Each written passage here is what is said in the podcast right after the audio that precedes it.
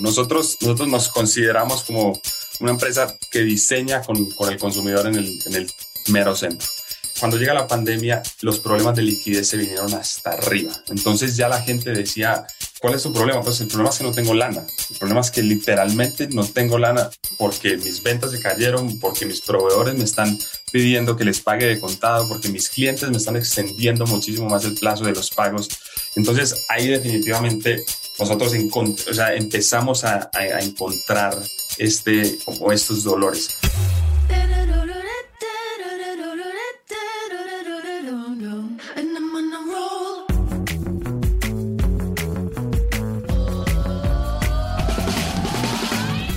Hola, soy Fernando Trueba y esto es True Growth, un espacio para descubrir las historias de los emprendedores, ejecutivos y deportistas más destacados de México, España y Latinoamérica. Con este podcast busco compartir la experiencia de gente inspiradora que ha conseguido salirse del molde y ha luchado incansablemente para conseguir sus sueños. En cada episodio descubrirás historias fascinantes de crecimiento personal y profesional que te ayudarán a conocer los diferentes retos que enfrentaron cada uno de ellos y cómo salieron adelante hasta lograr sus objetivos.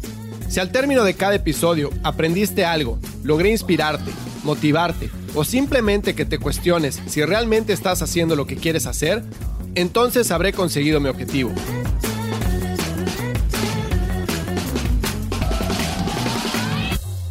Hola, hola, ¿cómo están? Bienvenidos a un episodio más de True Growth. Hoy tengo como invitado a Daniel Tamayo. Daniel es el cofundador y head of design de Igo.io. Igo es una plataforma que ayuda a las pymes a automatizar los procesos de cobranza y de pago a proveedores de una forma espectacular. Y creo que la plática de hoy va a ser de muchísima utilidad para todos aquellos que estén interesados en el desarrollo de producto en el diseño de productos centrado en el usuario y en todos aquellos procesos que utilizan las compañías para capturar insights de los consumidores, incorporarlos al proceso de diseño y al proceso de desarrollo de producto y para priorizar los KPIs y las iniciativas que a los cuales se les da mayor prioridad en el roadmap. Entonces, ¿por qué me gusta la historia de Igo? Me encanta porque es un producto que pues realmente e, es un back office, ¿no? Cuando se habla de automatización de pago a proveedores y de automatización de cobro a clientes, pues no es nada sexy. Sin embargo, si ustedes van a la plataforma o si van a la página de ego.io, el diseño que han hecho, el lenguaje que han utilizado, las gráficas, el UX, el UI, realmente es espectacular. Y la forma en la cual funciona el producto es todavía más espectacular. Entonces, bueno, quise platicar con Daniel para que nos contara sus insights, cómo han llevado a cabo este proceso de desarrollar un producto tan complicado y hacerlo a la vez tan sencillo para los usuarios. Cómo realmente están resolviendo un problema que la gente tiene día a día y que lo han hecho de una forma increíble, ¿no? Entonces, espero que encuentren muchísima valor en este episodio. Estoy seguro que así será. Y si no lo han hecho aún, vayan a truegrowthcop.com, diagonal podcast, y suscríbase a nuestro newsletter para recibir semana a semana consejos de cómo implementar estrategias de crecimiento acelerado en tu negocio. Yo soy Fernando Trueba y esto es True Growth. Recuerda que el verdadero crecimiento se da cuando logramos expandir nuestros propios límites. ¿Qué onda, Daniel? ¿Cómo estás? Muchísimas gracias por tomarte el tiempo de estar en el podcast hoy. Hola, Fer. ¿Cómo andas? Mil gracias a ti por la invitación. Muy, muy, muy contento de estar aquí. No, pues encantado de tenerte porque, como te platicaba, me encanta la idea de que seas un fundador y que está a cargo de diseño me encanta lo que han hecho conmigo, eh, la personalidad que le han dado a la marca, cómo han humanizado una industria o un producto que es súper como transaccional y de, y, de back office, que ahorita nos platicarás más de qué se trata, pero creo que han hecho un muy buen trabajo acercándolo al consumidor. Entonces me interesaba mucho platicar contigo de procesos de diseño de producto, de qué es lo que hace alguien que está como a cargo de diseño en una startup como las de ustedes. Sé que acaban de levantar una ronda de inversión, entonces, ¿qué tipo de objetivos son los que tienen cuando estás en un puesto como el tuyo? Creo que puedes agregar muchísimo valor, entonces te agradezco de verdad que te tomes el tiempo. Mil, mil, mil gracias a ti, Fer. Oye, pues a ver, cuéntame un poquito de, de, ti, antes que nada. Este, si quieres, ahorita entramos al tema de qué sigo para que la gente sepa, pero cuéntame un poquito de tu historia, porque has estado del lado de emprendimiento ya un rato, ¿no? Y siempre enfocado en la parte de diseño. Entonces, cuéntame un poquito de cómo llegas a donde estás hoy. Va, es bastante curiosa, curiosa mi historia porque en realidad no soy diseñador, o sea, no me formé como diseñador, soy ingeniero de producción.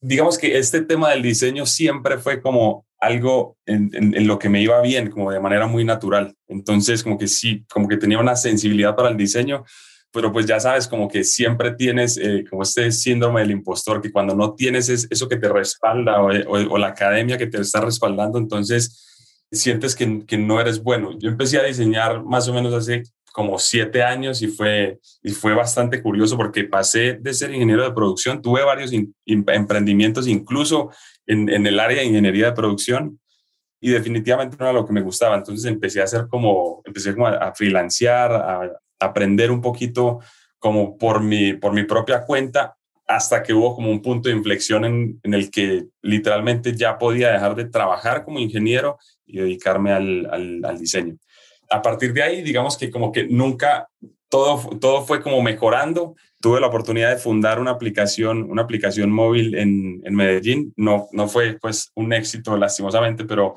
pero pues ya sabes cómo es este mundo y obviamente tenemos toda la experiencia y todo lo que aprendimos de eso. Y después llega, y después llega Kiwi, que no sé si conoces Kiwi, que es esta, esta plataforma de, de, delivery con robots. Y, y, ahí me desempeñé como, como senior designer de, de producto y, ya después, o sea, como que pasaron muchísimas cosas en muy poquito tiempo y después conocí a Rodo, que es, que es el CEO de, de Igo.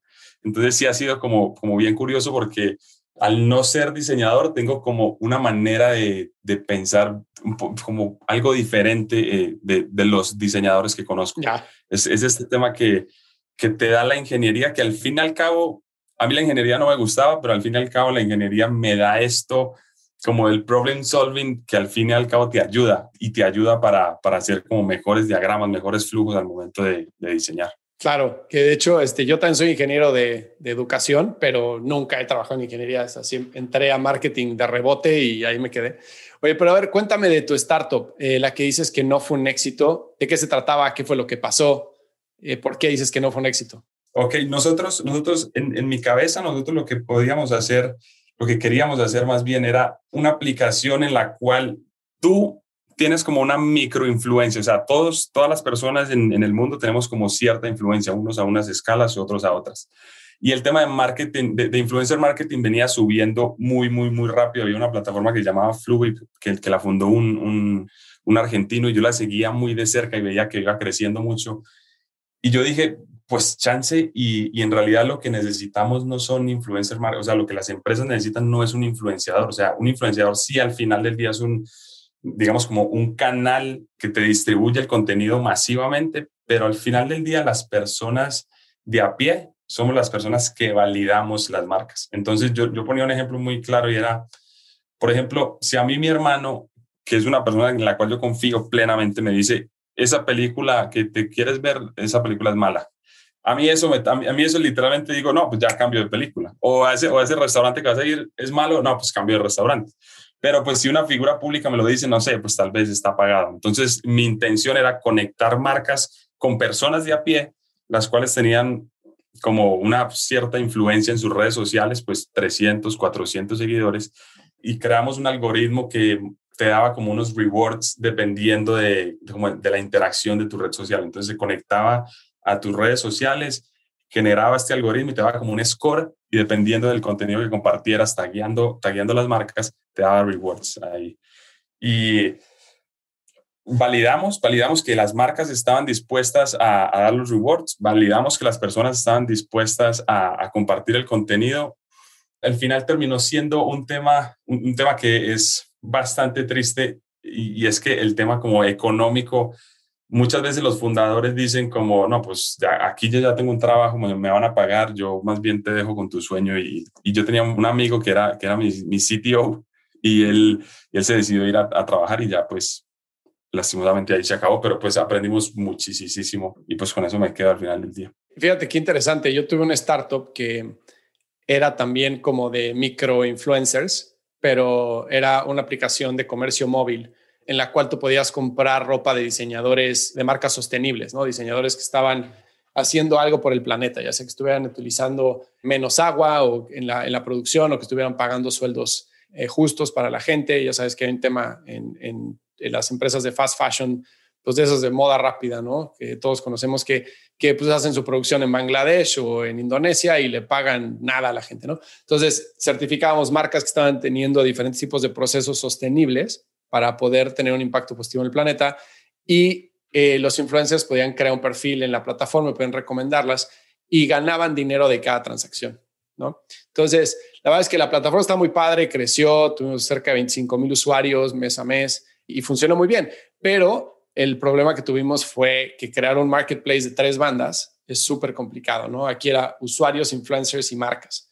Entonces, encontrar el punto perfecto en el que puedas unir a las tres y que exista engagement de las tres es súper, súper, súper difícil y tienes que tener como que una cartera muy amplia para poder aguantar porque pues, tus costos de adquisición son altos y tu frecuencia de compra realmente no es tan alta. Entonces tienes que aguantar, ¿no? Tienes que hacer el juego de Amazon de aguantar 20 años o de Farfetch, de seguir perdiendo dinero. Entonces tienes que conseguir mucha inversión, ¿no? Entonces suena que lo que este, estaba haciendo tú probablemente tuviste algo de este estilo, o sea, tenías tenías influenciadores a pie, como le llamas tú, tenías marcas que estaban interesadas, pero también estas que se crea ese network effect, ¿no? Para que las cosas levanten. Sí, exactamente, exactamente. Nosotros, nosotros alcanzamos a tener un MVP hecho con palitos, literalmente. Eh, tuvimos como, es que fue, en realidad fue muy, muy corta la vida, la, la vida de esta startup. Y pues tuvimos este, este, este problema de que la parte técnica no podía avanzar a la velocidad que pedía el negocio y el tema de fundraising en, en Colombia está bien, complicado. Y, pues para acabarte de, decir, no es mi fuerte para nada. Aquí, aquí Rodo, Rodo si, en, si en algún momento tienes la oportunidad de conversar con él, te vas a dar cuenta que es, es un verdadero crack para, para, el tema de fundraising. Bueno, ¿y cuál fue tu principal aprendizaje este, de ese startup? Fíjate que, o sea, más que, más que irme, irme como algo, algo, algo más técnico, del tema de emprendimiento, yo me quedé con, yo me quedé satisfecho, para serte muy honesto, me quedé satisfecho con los resultados que, con los resultados que tuvimos al fin del día. Y, y el aprendizaje que más me llevé era como, ah, y, y para acá, como para, para darte un poco más, más de contexto, esa startup fue mucho mucho más como mi aprendizaje como diseñador de producto. Entonces yo me quedé muchísimo con esto, porque al fin y al cabo yo hacía como que los wireframes, los prototipos, hacíamos el MVP y el tema nunca fue un tema de usabilidad, nunca fue un tema de producto, nunca fue un tema de UI y por el contrario, como que me decían, esto está muy bonito, esto está muy fácil de usar, esto está. Entonces como que yo me quedé con todo eso, me lo guardé aquí en el corazoncito y le dije, pues si esto no va a jalar, pues yo ya por lo menos encontré mi, mi vocación y esto es a lo que me quiero dedicar. Entonces, eso fue, sí, eso fue lo, lo, que, con lo que más me quedé. Buenísimo. Oye, y cuando una de las cosas que, que yo tenía en mente, Maco, yo estaba en el mundo corporativo, ¿no? Y después me salí a emprender. Siempre como que tuve cierta seguridad, in the back of my head, como dicen los gringos, de que decía, si emprendo y en dos años no funciona, pues cualquier persona me va a querer contratar. O sea, estoy en Silicon Valley, Silicon Valley, todo el mundo dice, uy, el que fracasa está poca madre, es un güey valiente, innovador, este, puta, vente para acá, güey, y aquí hay todo lo que quieras, ¿no? Y fue muy duro que, que no es así. O sea, sí es, o sea, sí, evidentemente, se, como que se le da valor al tema de tuviste el valor de hacer las cosas y eres innovador y te gusta correr riesgos, etcétera. Pero no es como que te lo van a compensar con un puesto más alto al que tenías antes de haberte salido emprendedor, por lo menos en mi experiencia, ¿no? O sea, yo pensaba que a mí Google me iba a estar esperando con la puerta abierta y, y con el dinero que yo quisiera cobrar. Y pues me di cuenta que, pues sí, podía trabajar en las empresas, pero realmente sí había un costo por haberme salido y haber emprendido. Claro. ¿Tú tuviste algún tipo de experiencia parecida? O sea, después de haber hecho tu startup y dices, después entré a Kiwi, ¿cómo fue ese regreso al mundo corporativo? Kiwi, Kiwi yo diría que no es tanto como una corta. sí, claro. Sí, al fin del día ya es, o sea, es como una startup y yo tuve algo, algo, digamos, un poco diferente y es como yo nunca estuve en realidad en el mundo corporativo como tal. Entonces, eso se me hizo, eso se me hizo algo que me, me encanta, o sea, me encantaba no estar en el mundo corporativo y, y me encanta como este, como este ambiente startupero.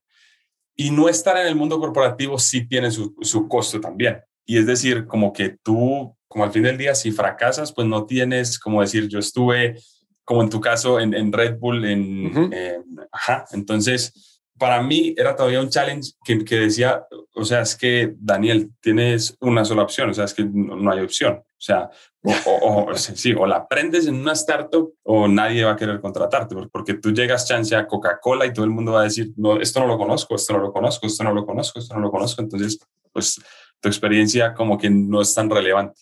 Y y, digamos que eso me hizo, eso, eso, me hizo ser como muy constante en, por lo menos en, en, buscar dónde, dónde ponerme. Ya. Y al fin y al cabo, como que sí, ese corazoncito de emprendedor siempre estaba ahí. Yo decía, es que me cuesta mucho irme, irme a, una, a una gran corporación a, a, trabajar. Claro, sí, completamente de acuerdo. Sí.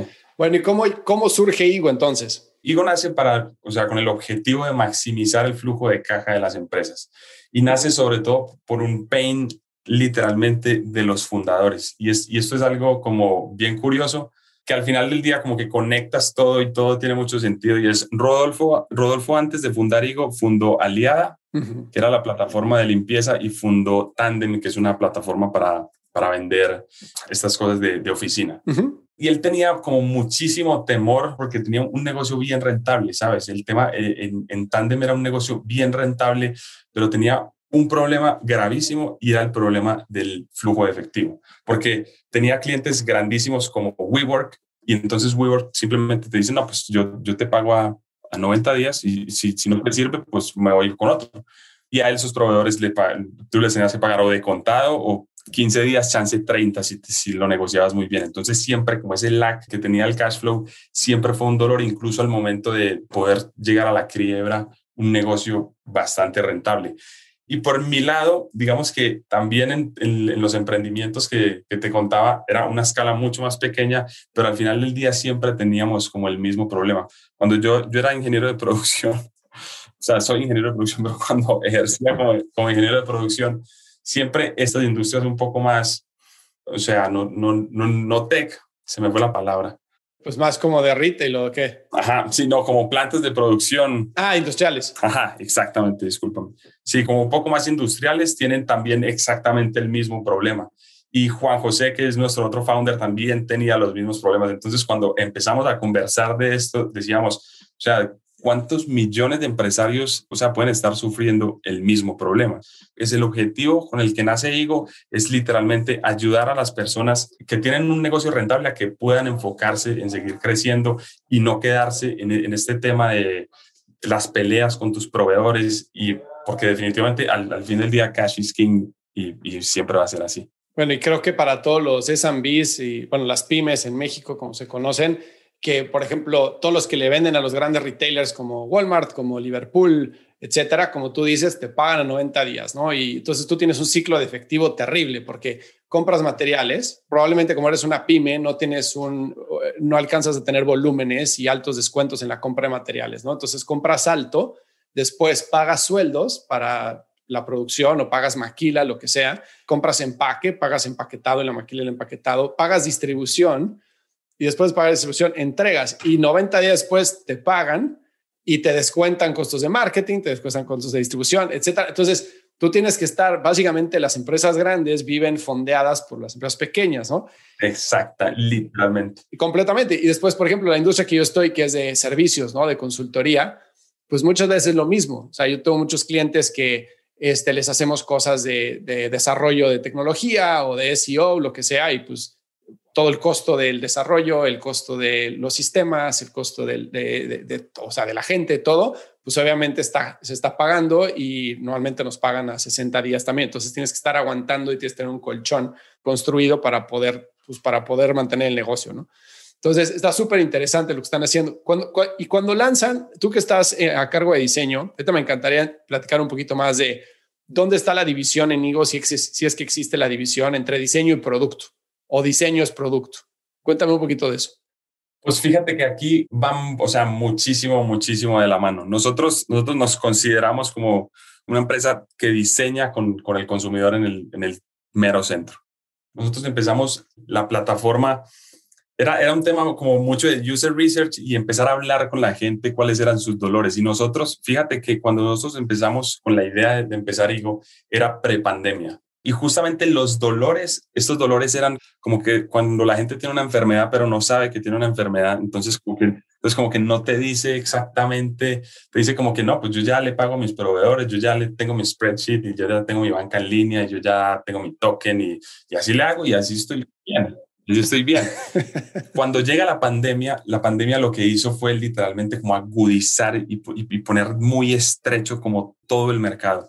Cuando llega la pandemia, los problemas de liquidez se vinieron hasta arriba. Entonces ya la gente decía, ¿cuál es su problema? Pues el problema es que no tengo lana. El problema es que literalmente no tengo lana porque mis ventas se cayeron, porque mis proveedores me están pidiendo que les pague de contado, porque mis clientes me están extendiendo muchísimo más el plazo de los pagos. Entonces, ahí definitivamente nosotros ya empezamos a, encontrar como estos dolores. Entonces, en el, proceso de diseño, nosotros lo que buscamos es una experimentación muy rápida para tener como un feedback loop casi inmediato. Entonces, en el equipo de diseño lo que hacemos es generar wireframes, generar prototipos, generar esto muy rápido, que se sienta muy real. Yo digamos que soy de la, escuela que no cree tanto en, estos prototipos low-fi, sino como más, lo más parecido al, producto final, porque al final del día las cosas entran por los ojos. O sea, no es como que te pongo todo en blanco y negro porque así lo diseño más rápido, no, entrégale un producto lo más parecido que él vaya, con lo que él vaya a interactuar y vas a tener un feedback muchísimo más real, porque de pronto puede tener como biases ahí con, las, con la falta de fidelidad que pueda tener el producto. Entonces, en este feedback loop que tenemos muy rápido, lo que hacemos es agarramos el feedback rapidísimo, construimos sobre los mismos prototipos y los ingenieros empiezan a implementar producto que ya definitivamente le ponemos palomita, palomita, palomita lo que quiere el usuario y eso es lo que al fin y al cabo le entregamos al, al usuario esto me interesa muchísimo y me apasiona cañón porque es mi, o sea, mi pan y, leche de todos los días, que es el tema de experimentación y, growth hacking, ¿no? Entonces, lo que estás diciendo tú es, o sea, tú encuentras, digamos, un problema, ¿no? Dijiste, nosotros diseñamos con el usuario en el centro, ¿no? O sea, 100% con el usuario en el centro. Entonces, hay un proceso de insights o de research, que ese research normalmente puede ser de datos, ¿no? De lo que estás viendo que está pasando, porque muchas veces la gente te dice algo y hace otra cosa, ¿no? Entonces tú o sea, ves lo, ves lo que pasa con los wireframes, con, el, con el, la plataforma que utilicen de, de testing, Optimize o la que sea. Y entonces, pero también le preguntas al usuario, ¿no? Entonces tratas de reconciliar, ahorita me encantaría que platicaras cómo, cómo tratas de reconciliar lo que te dice el usuario contra lo que hace para tratar de encontrar una, la solución que está buscando el usuario, ¿no? Y luego también, este, si no te importa, como segunda parte, muchas veces siento que las empresas que tienen un, o sea, todo el mundo quiere hacer un proceso de testeo continuo, pero todo el mundo espera que ese testeo continuo sea open to the right, ¿no? O sea, que todo lo que hagas mejore. Sí. Y pues muchas veces no es así, o sea, la gran mayoría de las veces no es así. O sea, muchas veces, pues según tú, o sea, testeaste algo que iba a estar mejor y que estabas completamente perdido y, el resultado, pues, se te cayó la conversión, se te cayeron los registros, se te subió el costo de adquisición. Pero, ¿cómo manejas internamente esas expectativas para seguir optimizando y seguir este, creando estas pruebas? Nosotros tenemos como una creencia aquí dentro de Igo. Nosotros la parte del feedback del usuario lo, agarramos con pincitas. Y es porque el feedback, si, si tú hubieras, si, antes de que existiera el carro le hubieras preguntado a las personas qué querían, literalmente hubieran dicho, pues un caballo, más caballo, un caballo más fuerte. Entonces, al momento de hacer ese research, es como bien importante el, como el tipo de preguntas que uno le hace y sobre todo interpretar muy bien el feedback. Muchas veces nosotros lo que hacemos es, si bien sí tenemos el, usuario centrado en, el, en el, todo el proceso de diseño, nosotros muchas veces lo que tratamos de hacer es, digamos, interpretamos el pain y tratamos de que el usuario a través de, nuestra plataforma haga lo que nosotros queremos que él haga para que consiga el resultado que él quiere. Entonces, así, pues digamos que esa es como más o menos la manera que lo hacemos. Y al momento de experimentar, si tenemos algo en lo que nos hemos hecho bien buenos, Fer, es justo en estas expectativas, nosotros agarramos un proyecto y, sabemos que las chances de que el proyecto vaya open to the right son bastante, bastante pocas. Sin embargo, como que si, si te puedo contar un poquito de, como de la historia y de cada uno de los experimentos, nos ha ido como relativamente bien en esto. O sea, es que este pain es tan, tan duro y, y, como que le toca tanto a los empresarios mexicanos y en Latinoamérica, con toda seguridad, y entonces nosotros optimizamos cada experimento para que la gente sí pueda maximizar, que al final es nuestra propuesta de valor, su flujo efectivo de la empresa. Entonces, como que normalmente siempre la, pues la gráfica se va open to the right. Creo que más bien el problema puede ser cuando empezamos a experimentar sobre cosas que no están alineadas con el, con el objetivo del, de la empresa. Claro, pero por ejemplo, si tú creas Igo, ¿no? Y eh, todo proceso de website pues, va a tener un sign-up page, ¿no? Sí. Entonces, digamos que tu sign-up page trae una conversión de contravisita de 6%. Entonces dices, pues no, no puede ser 6% porque mi costo de adquisición es muy alto. Entonces tengo que subirlo y mi meta es subirlo al 20%, ¿no? Entonces tú puedes experimentar diferentes layouts, diferentes copies, diferentes diseños, tiempos de carga, etcétera, etcétera, ¿no? Este, responsiveness en, en mobile, todo eso.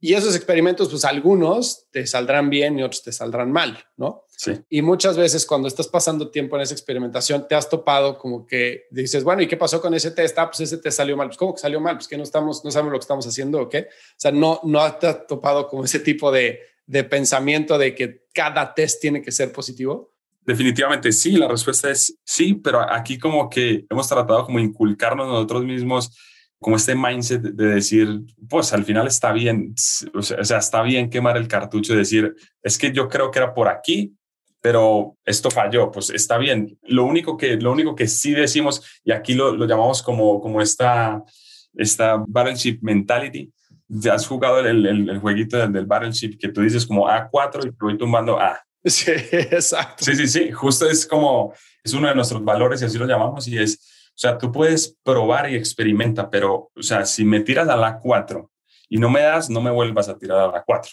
Ah, bueno, sí, claro. Entonces nosotros como que decimos, experimenta y, y, date cuenta que está mal, pero una vez que te des cuenta que está mal, experimenta una cosa diferente y una cosa diferente. Entonces como que estos experimentos que fallan, queremos que si van a fallar, fallen rápido para poder irnos al siguiente experimento. Claro, ya, me encanta. ¿Cómo manejan este, el tema de, de analítica? Esto te lo pregunto porque muchas veces como que las empresas trabajan en silos, ¿no? Entonces tienes un tienes producto, tienes diseño, tienes marketing, tienes analytics y cada uno tiene pues, su roadmap y cada uno tiene su forma de pensar y sus cosas que hacer, ¿no? Y hay pocas empresas que están todos integrados en squads o en células de trabajo, ¿no? En la que tienes equipos multidisciplinarios, entonces tienes ingeniería, tienes producto, tienes marketing, tienes analytics. Entonces, ¿Ustedes cómo hacen el approach al testing? O sea, ¿lo hace diseño o está liderado por ustedes o está liderado por otra área o es interdisciplinario? ¿Cómo están organizados? Es justamente como, como dijiste, como células de trabajo. Nosotros tenemos equipos de trabajo que normalmente están constituidos. Tenemos un PM, un Product Designer y tenemos dos o tres o, más developers dependiendo como de la célula. Y esas, y lo que hacemos es como este sistema de OKRs y cada uno de las células tiene un objetivo y, los key results que vamos a medir. Entonces empezamos a testear y, la parte del testing está mucho más llevada por el PM y el Product Designer. Al, eh, son, como las dos personas que siempre están como llevando todo el testing. Ah, buenísimo. Me encanta. Qué buena onda que lo estén haciendo así. Sí, sí, sí. Está, está muy, muy bueno. Oye, y este, ¿qué has hecho, por ejemplo? A ver, te cuento yo algo. Yo una vez tuve un cliente, bueno, tengo un cliente ahorita que eh, teníamos un tema de conversión en checkout, ¿no?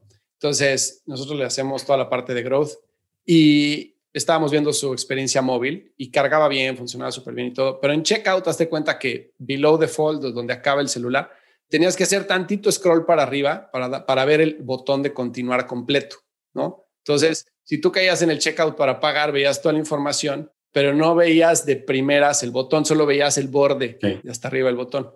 Entonces nos contrataron para un proyecto de consultoría para generar growth, etcétera. Entonces, pues ya analizamos todo esto y les dije, a ver, sube el botón, ¿no? Entonces me dice, güey, yo no te contraté para que me digas que sube el botón, güey. Le dije, tú sube el botón, güey. O sea, tú súbelo, ¿no? Entonces, bueno, subió el botón y subió la conversión de checkout 15%. Y entonces, este, pero todavía me decía, me reclamaba y me decía, pues que no puedes cobrar eso por haber subido el botón. Le dije, no, bueno, pues si quieres te digo otras cosas. O sea, te puedo decir que no funciona, pero te subí la conversión 15%, güey. O sea, ya te la subí, ya si quieres invento el resto. Exactamente, ¿no? Si quieres me quedo aquí seis meses trabajando, pero, pero o sea, el chiste era eso, ¿no? Bueno, tú tienes algún ejemplo como de algo súper sencillo, que muchas veces ese tipo de soluciones son las que funcionan. ¿Tienes algún ejemplo de algo que hayan hecho como un best practice de algún test en algún punto del funnel que se estuvieran atorando y que les haya funcionado bien? Pues fíjate que sí tenemos algo que es muy, muy, muy core, muy core de nuestro producto nosotros en este momento nos estamos integrando con la plataforma del SAT, que es una maravilla porque eso hace que el timing para esta solución dentro de Latinoamérica no pueda ser mejor. O sea, tú, tú tienes literalmente una sola fuente de verdad donde tienes todas las facturas y tienes la información que viene dentro de un XML y la puedes renderear dentro de, dentro de tu pantalla. Entonces, al principio, cuando, cuando empezamos a, a, como a buscar maneras de sincronizarnos con el SAT, esto parecía al principio como rocket science y era como, como una API pública. Y entonces se, se empezó a poner como, como muy complicado. Y nosotros para, para sincronizarnos con el SAT estábamos pensando como tener como una sección, en esa sección teníamos como integraciones, te metías y configurabas tu integración y la verdad es que estaba bien complicada la solución. Al final, pues lo que decidimos y, y con, un, con un gran developer que, que teníamos, que ahorita no está, pero dijo, pues yo me puedo aventar un, como, una manera como de scrapear ahorita el, el SAT y, sacarlo muy rápido y simplemente pues podemos poner, tú ya soluciona la parte de UX, yo digamos que por detrás lo podría hacer así, pues y así de simple, digamos que él me la puso en bandeja de plata a mí, o sea, me dijo, ponte un botón que diga sincronizar y pues venga, ahí le puse ahí su botón y ese botón es mm. literalmente eh, nosotros lo llamamos como una adicción de los usuarios. O sea, ellos, ellos ya nunca más se volvieron a preocupar por marcarle a, su proveedor a decirle, no me has facturado, no encuentro la factura. No, ya eso se acabó. ya ellos en, en, automático, literalmente como un mail, están viendo cómo caen sus facturas ahí en, en Nigo. Ah, está buenísimo porque todo lo jala desde el SAT. Exactamente. Entonces, ok, ok, ok. Está increíble eso. ¿Y cómo funciona la integración con, con los pagos? O sea, si yo, este, o sea, yo soy tu cliente target, o sea, porque yo creo que paso muchísimo tiempo en, en, cobranza de facturas y ver quién ya me pagó y quién no me pagó y todos los viernes los dedico a eso. Entonces, si tú tienes, digamos, eh, tu inventario de clientes está conectado, entonces jala del SAT, quienes ya te facturaron, y jala de SPAY, quienes ya te pagaron. No, nosotros todavía, nosotros lo que hacemos es nosotros del SAT jalamos todas las, todas tus facturas y tenemos como workflows automáticos dentro de la plataforma que son capaces de identificar qué facturas ya te pagaron dependiendo de la información que venga del XML. Ah. Entonces yo esas automáticamente te las marco como pagadas y las otras te las dejo, te las dejo por, por pagar. Entonces ya tú, el día, tú ya puedes configurar tus términos de pago que tienes con cada uno de tus, de tus proveedores y desde ahí tú ya puedes empezar a pagar, a pagar tus facturas en, en dispersión de pagos, que eso es una delicia para, para nuestros usuarios. Y es que ya no tienes que estar con tu token factura por factura y emitiendo y, y enviando estos comprobantes uno por uno, sino que simplemente seleccionas todas las facturas de diferentes proveedores, no hay ningún problema y las pagas y se van en dispersión y se van todos sus comprobantes a sus proveedores. Ya está buenísimo, buenísimo. Muchas felicidades. Es que, es que, o sea, resuelves un, un pain point, pero muy cañón. Sí. O sea, para todos los microempresarios, muy cañón. Sí, y, y, justo, y justo, Fer, déjame algo, yo, yo completo la idea y es, hay un tema que es todo un mundo y es el tema contable, que tú nunca sabes quién te pagó nunca tienes la factura y, el, chance te debe 30 facturas, te cayó una lana y él dijo, ahí te pagué tres facturas y media, mira a ver cómo vas a, conciliar ese, ese, ingreso con, con, mis facturas. Nosotros también, cada uno de los comprobantes que están saliendo de Digo salen con, una, con un folio fiscal relacionado con, con la factura, entonces queda conciliado automáticamente. Ya. Oye, cuando estaban levantando lana, perdón que me salga el tema del diseño, ahorita regresamos, pero cuando estaban levantando lana, o sea, suena que es una idea de que sea, todo mundo lo entiende. Todo mundo este, puede decir, claro, yo me relaciono con ese problema que necesita, ¿no? O sea, pero obviamente también pues, levantar dinero es bien complicado. Entonces, ¿cuáles eran las, como las barreras que se topaban ustedes para levantar dinero? Justo ese tema, Rodo, sería el indicado para respondértelo. Sin embargo, yo te, lo puedo, digamos que desde, desde mi posición, era al, al final del día, era un problema que era bastante, bastante evidente. Lo que necesitábamos que pasara era ejecutarlo y hacerlo una realidad en un producto que la gente sí amara y que la gente sí dijera, esto es mucho mejor que pagar en mi banco. Entonces, ahí es donde, donde, regresando al diseño, ahí es donde toma una importancia gigantesca la parte de usabilidad y el diseño, y es, ahora tú estás compitiendo contra el spreadsheet de, Google Docs, contra la interfaz de, de, BBVA, y tienes que hacer que la experiencia que ellos, que ellos están viviendo en Google Docs, en BBVA, en Gmail, sea todo junto, que se vuelve bien complejo, todo junto, mucho más fácil. Entonces, ahí es donde, donde el, tema del diseño cobra, cobra una relevancia importantísima. Que sea más fácil y que justifique el costo, ¿no? De tener una plataforma adicional. Claro. ¿Y cómo, cómo haces a nivel diseño? Yo creo que algo de lo más difícil que hay es productos, pues esto es un software as a service, ¿no? Sí. Productos complejos, porque tecnológicamente es complejo. Sí.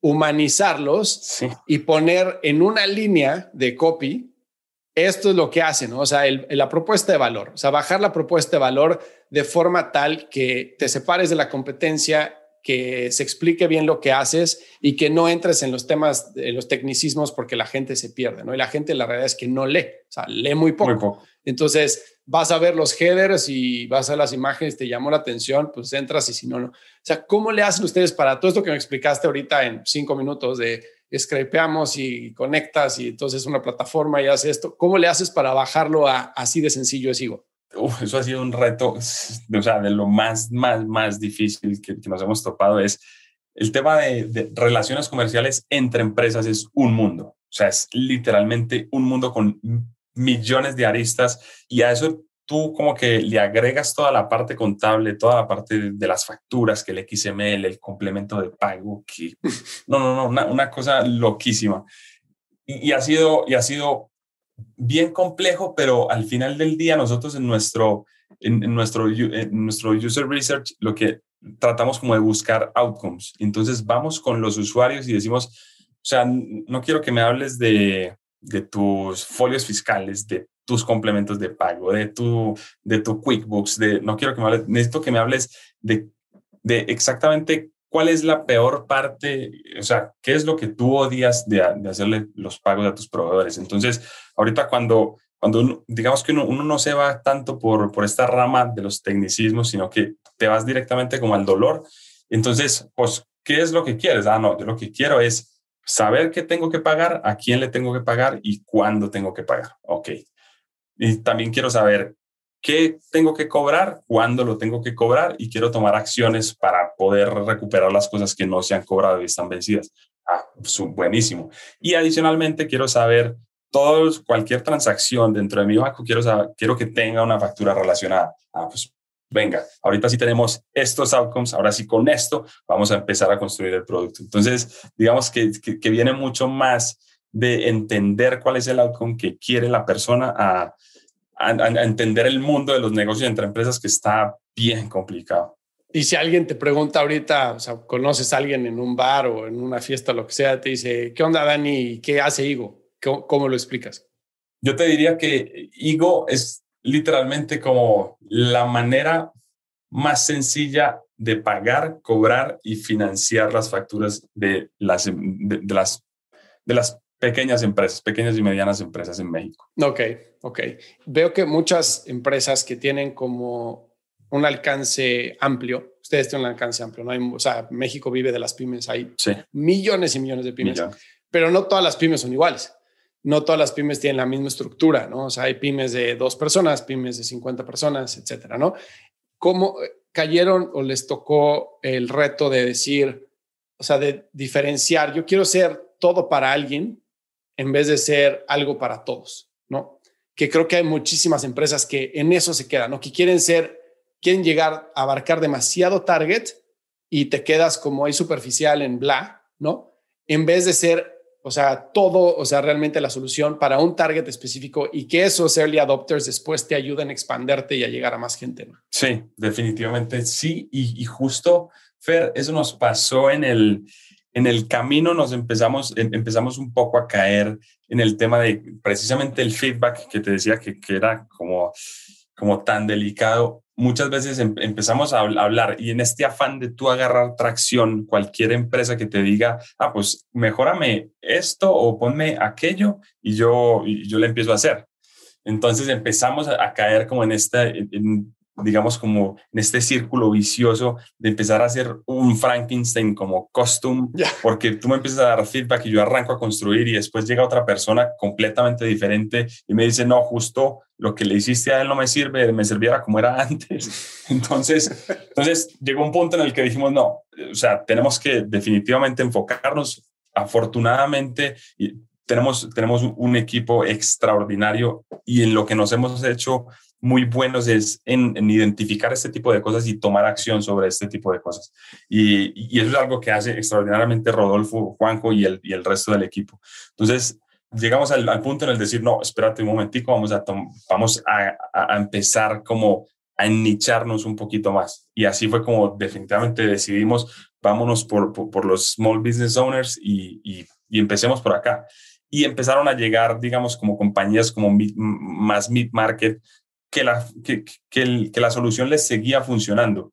Y ahí empezó a evolucionar un poquito más el producto para, para que un poco más de, gente cupiera dentro de él. Ya, y, o sea, entonces, ¿cómo? Es que a mí algo que me, me, complica muchísimo es, tú tienes que escuchar al usuario, ¿no? Y, lo mencionaste, nosotros diseñamos alrededor del usuario. Pero hay veces que tienes que ignorar al usuario. Con tu, con tu comentario sobre eh, cuando usaban caballos, pues que querían un caballo más fuerte. Pero esa sensibilidad de aprender qué escuchar y qué ignorar es bien complicada, ¿no? ¿Qué tanto es este, tu gut feeling y tu, tu presentimiento de esto sí? ¿Y qué tanto es como tener una metodología alrededor de, o un proceso alrededor del feedback y decir estas cosas vamos a ignorar, estas cosas vamos a escuchar? Qué pregunta tan difícil. Que, eh, porque sí creo que, hmm, chance, habrá muchos diseñadores que, son muy metódicos y, y los respeto muchísimo. Yo, Fer, soy particularmente eh, un, diseñador muy, como muy guiado por, o sea, no te puedo decir yo me saco las cosas de, pues digo como, no, saqué este feature de acá, vamos a hacerlo. No, pero, pero siento que, siento que, que la parte como, como de empatizar con el usuario siento que es mucho, como muchísimo de feeling y, un poquito del tema de la intuición si empieza a jugar ahí. O sea, no es como, es como sí entenderlo, pero al fin y al cabo como que la vida no es tan binaria. No es como decir, mm, yo tengo un proceso acá, tú me dices esto, esto lo clasifico acá, esto acá, sino que es, es un tema como, como bien subjetivo y siento que, que soy un poquito más para ese lado que una persona mega estructurada en la que pone insights acá y acá y acá y acá, sino que es, es, complicado. ¿Y cómo, cómo capturan feedback hoy? Nosotros en este momento, para algo que te puedo decir definitivamente, Higo es muy bueno para dar eh, customer support. Tenemos canales abiertos de Intercom, de Slack, tenemos literalmente a, una llamada de distancia a todos, a todos, y literalmente todo el equipo. O sea, te puedo decir que tenemos un ingeniero que es verdaderamente bueno dando customer support y, y, es capaz de agarrar como todo el ownership de, de, la situación y te lo explica literalmente. Entonces, insights nos literalmente nos llueven. O sea, nos llueven y, no solo los product designers o el PM o el CEO o ventas, no, los ingenieros, todos, todos, absolutamente todo. Entonces, como que la fuente, la fuente de los insights es como todo igual literal. Ok, entonces viene mucho de estar cerca del, usuario, ¿no? Pero tienen, tienen este, sesiones específicas al año de, no sé, cada quarter hacer focus groups o user testing o cualquier tipo de market research un poquito más como planeado para decir, quiero entender ahora esto o, es continuo todo el tiempo? O sea, si hay una planeación, nosotros tratamos de hacer experimentos y los experimentos tratamos de que no nos tomen más de dos sprints. Los sprints para nosotros duran dos semanas. Entonces tratamos como de quemar muy rápido un, un, experimento y pues conocer los resultados al final del día del experimento. Y si, y si sí, seguimos obviamente sobre, optimizando sobre el experimento y si no cambiamos a un próximo experimento. Y es más o menos como el, la periodicidad, podría decirte que es aproximadamente un mes entre experimento y experimento. Porque, porque obviamente por la etapa en la que está IGO es una experimentación continua. Chance, si hablamos dentro de dos o tres años, seguramente vamos a tener unos procesos un poquito más largos, un poquito más estructurados. Ahorita es muy dinámico todo lo que se vive acá adentro. Venga, Oye, mencionaste hace ratito OKRs. que soy un gran fanático de los OKRs. ¿Cuáles son los OKRs para un equipo de diseño?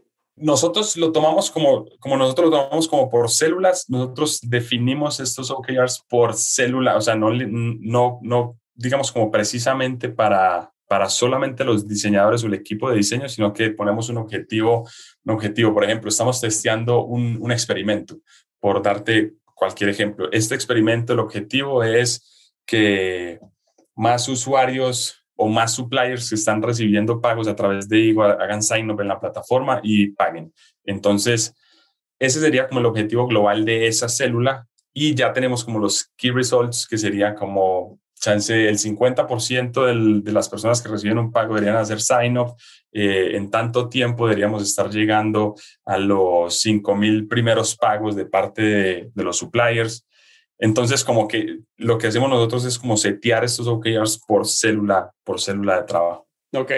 Y cuando hacen un experimento, obviamente, pues dicen, este es el objetivo, ¿no? Esto es lo que queremos lograr, esta es la hipótesis de, que, de lo que está pasando, estas son posibles soluciones, esta es la que menos esfuerzo lleva, etcétera, mayor potencial de, de tener un impacto. Entonces tienes como, digamos, el camino positivo, ¿no? De e, e, esto es lo que quiero lograr y estos son los objetivos a los que quiero llegar pero también tienen como el camino negativo de decir, esta es el, la métrica que definitivamente no quiero dañar o este sería un, un escenario en el cual, pum, se tiene que apagar el experimento 100% o, o no lo ven así? Pues nosotros en este momento tenemos, tenemos un, un, experimento corriendo y es un experimento que es más o menos, no, no sería como o es A o es B, sino más bien te diría como que tenemos A, lo tenemos validado, está funcionando muy bien, podríamos abrir la posibilidad de B, pero el usuario puede mantener A.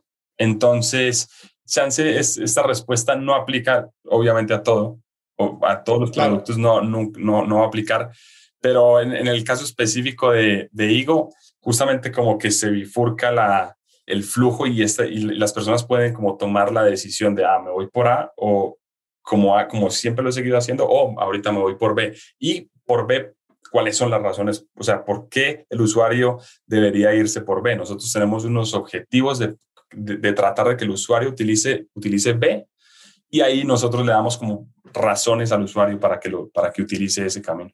Ok, ok, ok.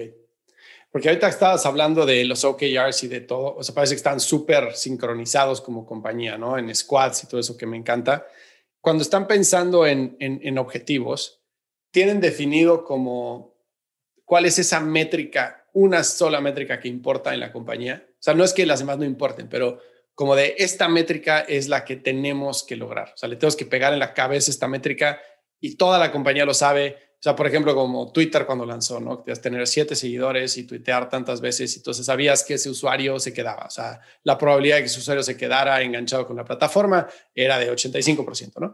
Entonces, si sí tienen esa métrica, cuando piensas en diseño y cuando haces tu roadmap, ¿qué tanto diseñan para esa métrica contra qué tanto diseñan para adquisición, por ejemplo? ¿no? Y deja claro un poquito más mi pregunta.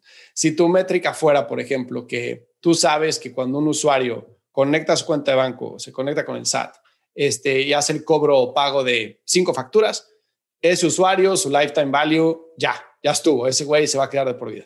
¿Qué tanto solucionas tu roadmap de diseño para que cada usuario llegue a ese punto contra tener otras cosas de diseño que son adquisición de nuevos usuarios para que creen cuentas? Te diría 100% contra, contra el objetivo. Ya. Lo que nosotros hacemos es, este es el objetivo, y nosotros en diseño optimizamos 100% a ese objetivo. La parte de adquisición, digamos que tenemos, tenemos un equipo de ventas, un extraordinario equipo de ventas, y ellos hacen un trabajo muy, muy, muy bueno. Nosotros, nosotros lo que hacemos eh, en la parte de diseño es, usted entrégueme el usuario como sea, o sea, usted haga lo que tenga que hacer para que él venga y nosotros nos encargamos de que la experiencia sea tan buena como para que pase justo lo que dijiste, para que se registre, ponga su clave, ponga su, ponga su clave CIEC del SAT, sincronice el SAT y haga su primer pago. Entonces, definitivamente estamos todo el tiempo enfocándonos en, más allá de que el sign-up, eh, el landing y todo esto pueda mejorar muchísimo, que, que, que por supuesto, pero cuando tenemos el objetivo, nos vamos 100% allá.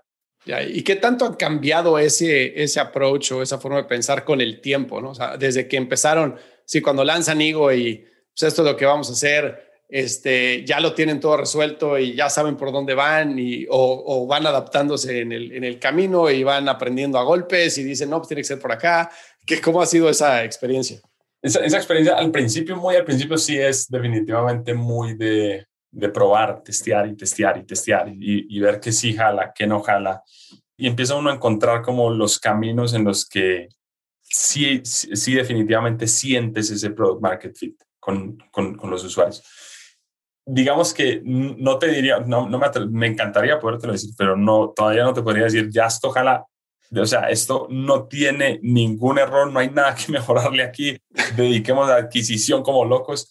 Definitivamente sí tenemos muchísimas cosas que, que optimizar y trabajamos durísimo, durísimo todos los días para optimizar esa, esa experiencia dentro de la plataforma. Sí, que ojalá, ¿no? O sea, todas las compañías, como dices, un equipo, un producto de tecnología nunca está terminado, ¿no? O sea, el usuario evoluciona, las tecnologías evolucionan, los devices evolucionan y pues hay que ir ahí atrás de ellos. Definitivamente. Oye, deja de preguntarte algo. Tú no eres diseñador por entrenamiento, no eres ingeniero de producción.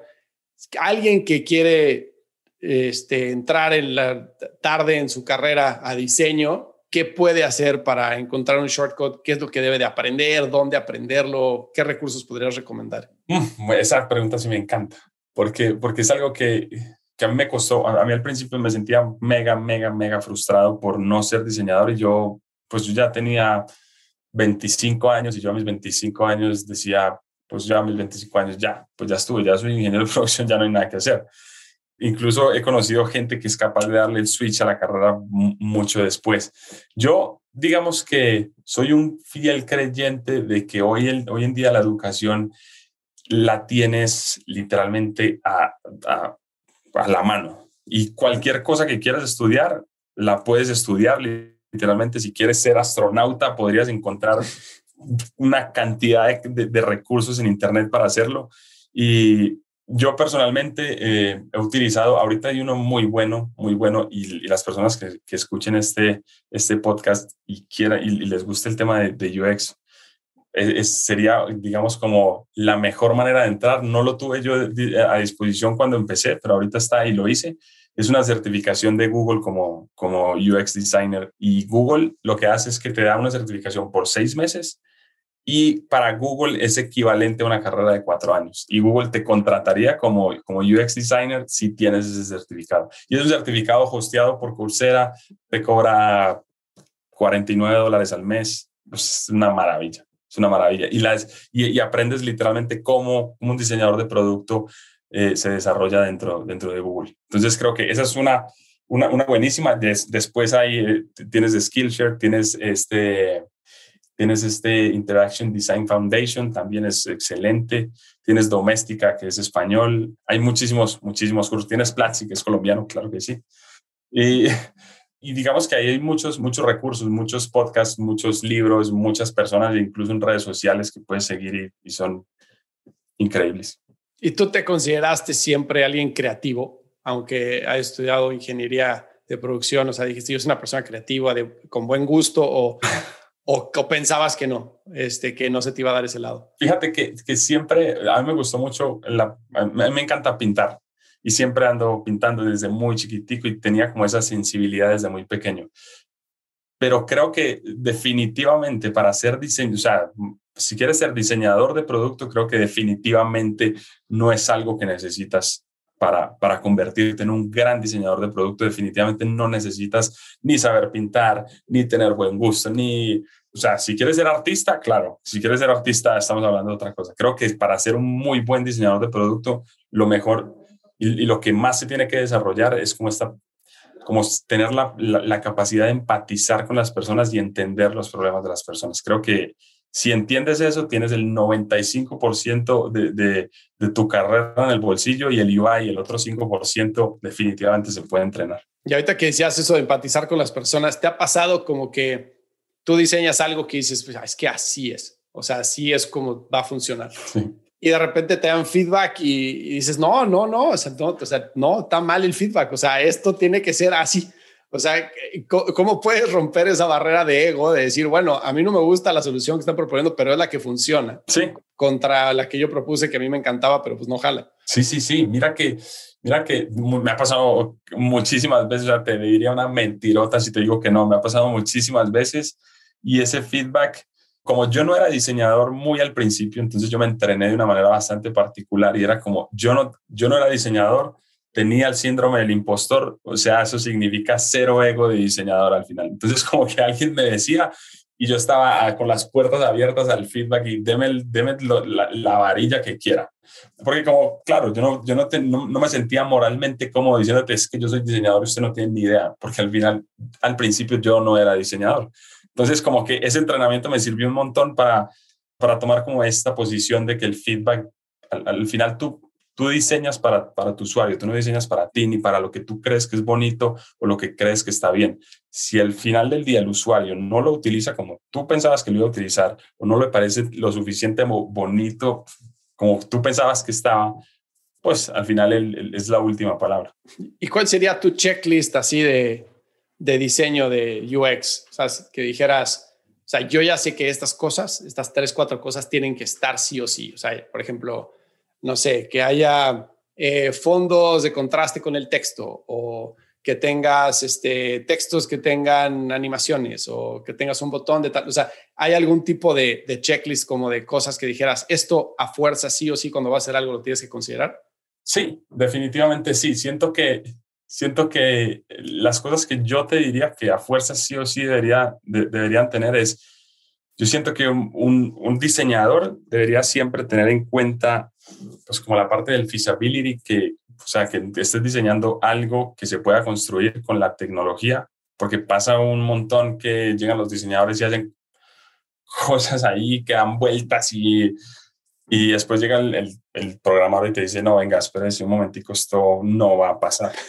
Entonces siento que, que sí, esa parte, es, esa parte de feasibility, la parte como de, o sea, como que no te diría que o sea, como, como la teoría del color, es complejo, es complejo porque el, el, tema del diseño es muy subjetivo y tú ves maneras de diseñar que tú dirías a mí este color con este color no, pero, pero pues si jala, si jala, tiene muchísimos usuarios. Yo he visto interfaces que yo digo, para mí esta interfaz me parece que tiene un chingo de cosas que podría mejorar, pero pues estamos hablando de que chance y por ahí es una interfaz de Amazon o algo así. Entonces, entonces hay cosas, hay, hay cosas como, del, del, como muy subjetivas del diseño, pero definitivamente sí debería tomar en cuenta la parte de feasibility y la parte de una interfaz siempre tiene que darte feedback a ti como usuario. Y creo que eso es, eso es algo importantísimo, que tú sepas siempre qué está pasando, por qué está pasando y nunca, y, y nunca que tomen una decisión por ti y que tú no sepas. Ahorita que decías lo de Amazon es increíble, pero ahí es cuando tienes que tener bien en cuenta cuál es tu producto, ¿no? O sea, el producto de Amazon pues no es ni el website ni la, ni la aplicación, como es la, la entrega confiable, ¿no? La artística, sí. Exactamente. Oye, ¿qué, ¿qué tanto piensas tú o qué tan de acuerdo estás en que tiene que ser mobile first? Bueno, yo siento que hay cosas, fíjate que nosotros precisamente en esta industria es, es, una industria bien de desktop, bastante de desktop, porque, porque se trata como de gente en la oficina, gente de payables, gente que tienes una tabla con muchísima información, entonces si bien necesitas una pantalla de un tamaño considerable, esto volverlo una app móvil que definitivamente te digo que algún día vamos a tenerla seguro. Y va a ser un reto seguro, pero siento que eso depende muchísimo del muchísimo de a quién le estás a quién le estás sirviendo. Nosotros eh, eh, en este momento si si hubiéramos decidido empezar digamos con diseños eh, con diseños para mobile o, con, una aplicación móvil, pues, no creo que, que habría que, que, habríamos tenido como este como este product market fit. Pero cosas como como landing pages, como ese tipo de cosas definitivamente creo que sí. Definitivamente mobile first para adquisición. Sí. Buenísimo. Hoy estoy viendo la hora. Quiero ser respetuoso con tu tiempo. Este, pues se me fue volando. Eh, ¿Hay algo que te gustaría agregar? No, pues que los que nos escuchen se monten a ego.io y nos conozcan. claro que sí. Eso lo vamos a poner en las notas del podcast para que te sigan a ti y que sigan a, a ego.io también. Muchísimas gracias, Fer. Oye, pues te agradezco muchísimo el tiempo, Daniel, y que hayas compartido toda tu experiencia y conocimiento con la gente que nos escucha. No, muchísimas gracias a ti, a ti, Fer, por la invitación. De verdad, estuvo muy buena. Se me fue el tiempo volando y pues sí, siempre, siempre las puertas abiertas aquí de este lado. Igualmente, te mando un abrazote. Lo mismo, Fer. Mil gracias. Si encontraste valor en este episodio, cuéntale a alguien. Y si no, también cuéntale a alguien. La mejor forma de ayudarnos es compartiendo tu opinión. Síguenos en Instagram, arroba truegrowthco, o envíanos un correo a hola arroba truegrowthco.com. Leemos todos los mensajes y nos encanta estar en contacto contigo. Califícanos con 5 estrellas en iTunes o donde sea que nos estés escuchando para que podamos seguir creciendo y tengamos más invitados para ti. Menciónanos en Instagram y comenta lo que más te gustó de este episodio. Puedes encontrar las notas y referencias mencionadas en este episodio en truegrowthco.com diagonal podcast. Muchas gracias por escucharnos. Yo soy Fernando Trueba y te espero en el siguiente episodio de True Growth Podcast. Mientras tanto, sigue creciendo.